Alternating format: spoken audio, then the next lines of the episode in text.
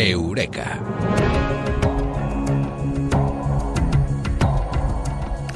¿Se acuerdan del libro La Metamorfosis de Kafka?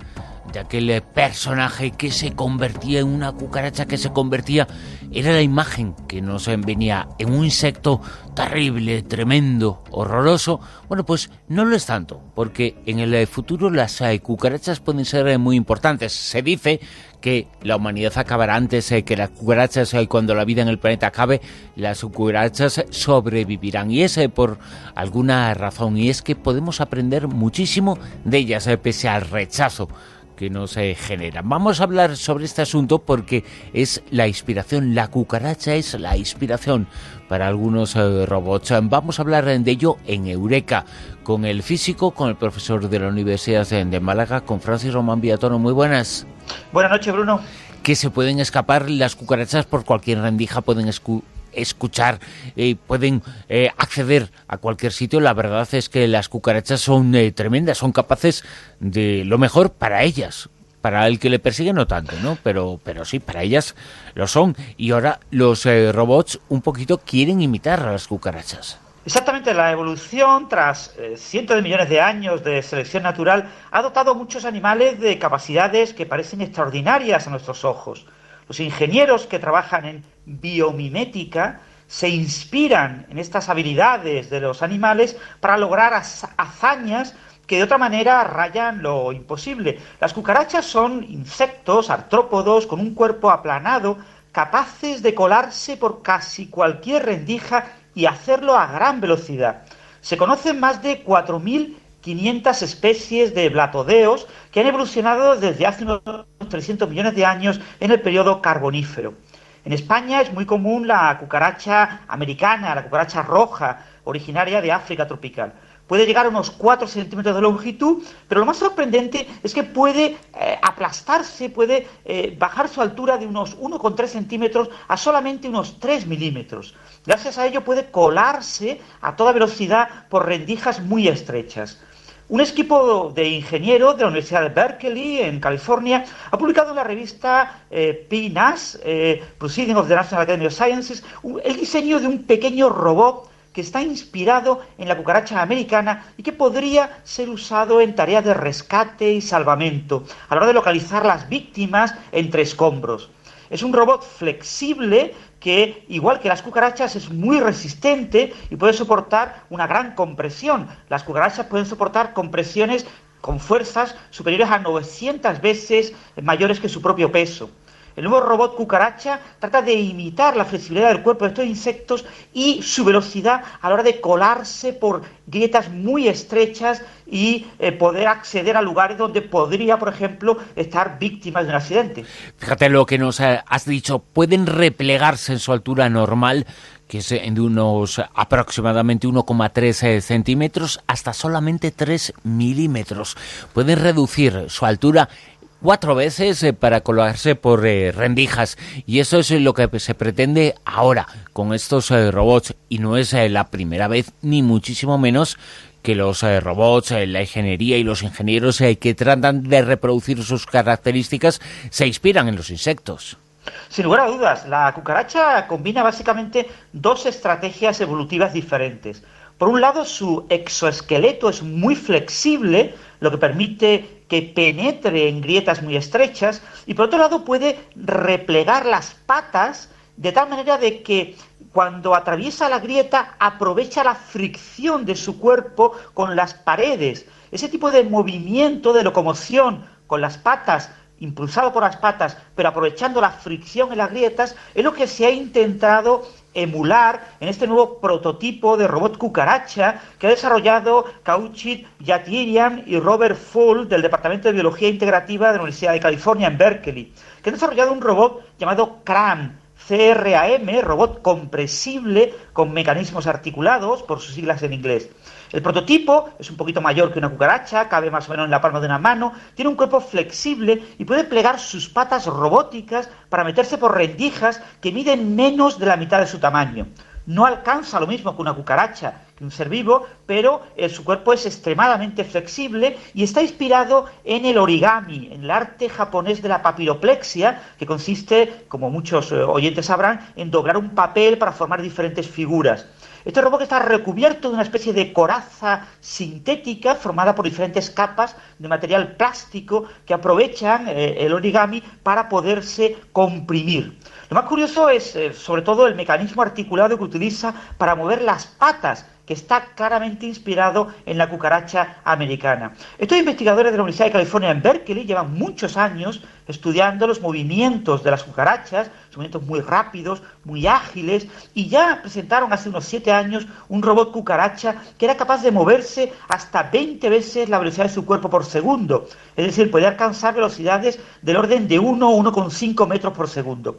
El nuevo robot es capaz de alcanzar una velocidad también muy grande, pero además comprime su cuerpo entre un 40 y un 60%. Puede atravesar grietas muy pequeñas y se espera que puede llegar a cruzar grietas de hasta solamente 4 milímetros y eh, básicamente reduciendo muy poco su velocidad mientras atraviesa la grieta. Esta versatilidad de las cucarachas y por supuesto de su versión robótica que le permite moverse por espacios confinados tendrá muchas aplicaciones civiles. Por ejemplo, encontrar personas vivas en un derrumbe, o para el control de materiales peligrosos en el medio ambiente, o para la inspección de defectos estructurales en construcciones. Todavía estamos hablando, por supuesto, de prototipos, pero seguro que nos falta mucho tiempo para que podamos ver este tipo de robots inspirados en los insectos en labores de rescate y salvamento. Prototipos, eh, prototipos eh, civiles, pero que pueden conseguir grandes eh, cosas para el ser humano.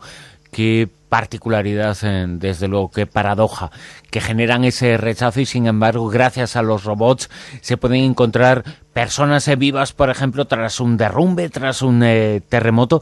Las eh, características de estos eh, robots, que nos lo comentabas ahora mismo, son de tremendas. Pueden su velocidad la pueden multiplicar hasta 20 veces en la de su cuerpo, 1,5 metros por segundo, una velocidad eh, rapidísima para estas aplicaciones eh, civiles, pero también pueden ser aplicaciones militares. Sí, el equipo de investigadores de la Universidad de Berkeley, en California, que ha desarrollado este robot, eh, CRAM, CRAM, ha afirmado a varios medios que le han preguntado respecto a la posible financiación militar de su investigación que su robot no está pensado para tareas de espionaje o de eh, defensa. Sin embargo, en este eh, prototipo que ha colaborado una empresa que se llama Dash Robotics, una spin-off de la Universidad de Berkeley, esta empresa afirma que no está interesada, que no recibe financiación específica con fines militares.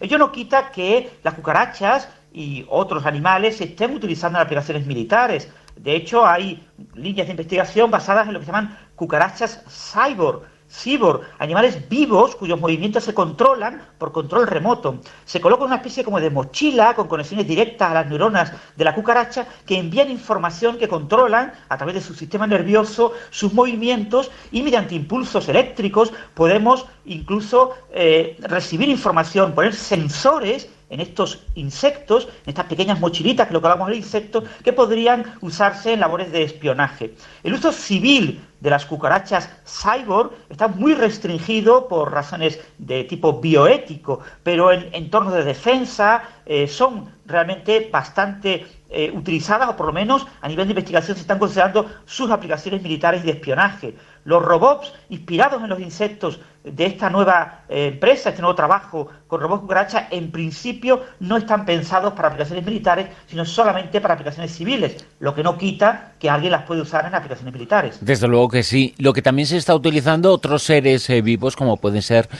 por ejemplo, los eh, pulpos capaces también de muchísimas cosas, de cambiar el color de su piel, de mimetizarse con el entorno para pasar eh, desapercibidos, también están sirviendo de inspiración para algunos eh, futuros robots, para algunos futuros objetos para intentar reproducir sus características.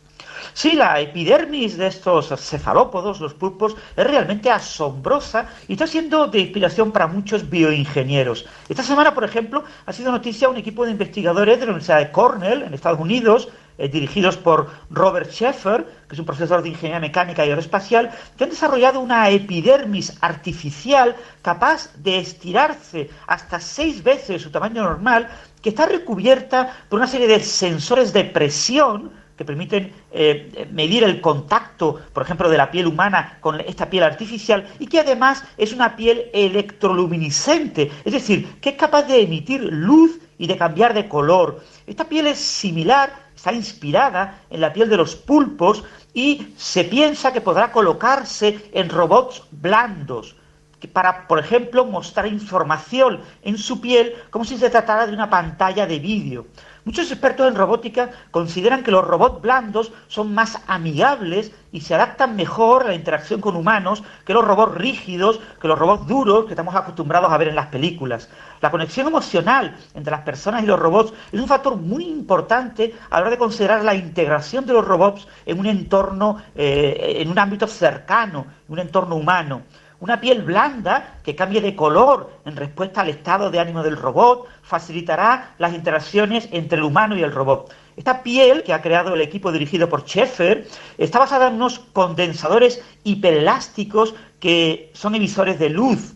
Están basados en una especie de electrodos de sulfuro de zinc que está dopado con diferentes eh, metales de transición que le permite cambiar de color y se inserta en un hidrogel sobre una matriz de silicio, lo que hace que sea un material blando que tenga una gran elasticidad, que puede expandirse hasta un 500% sin que los electrodos pierdan sus conexiones eléctricas dentro de este hidrogel. Este tipo de piel artificial es muy elástica y gracias a los sensores de luz eh, permite eh, comunicarse con humanos. Eh, hay otras alternativas, hay otros sensores de luz eh, basados en semiconductores orgánicos que también se están utilizando en este tipo de aplicaciones. Pero estos condensadores hiperelásticos inspirados en la piel de los pulpos eh, parece que son mucho más interesantes, permiten deformaciones elásticas mucho mayores, responden a la presión, responden a pueden interaccionar mucho más fácilmente con los humanos. Sus aplicaciones, por ejemplo,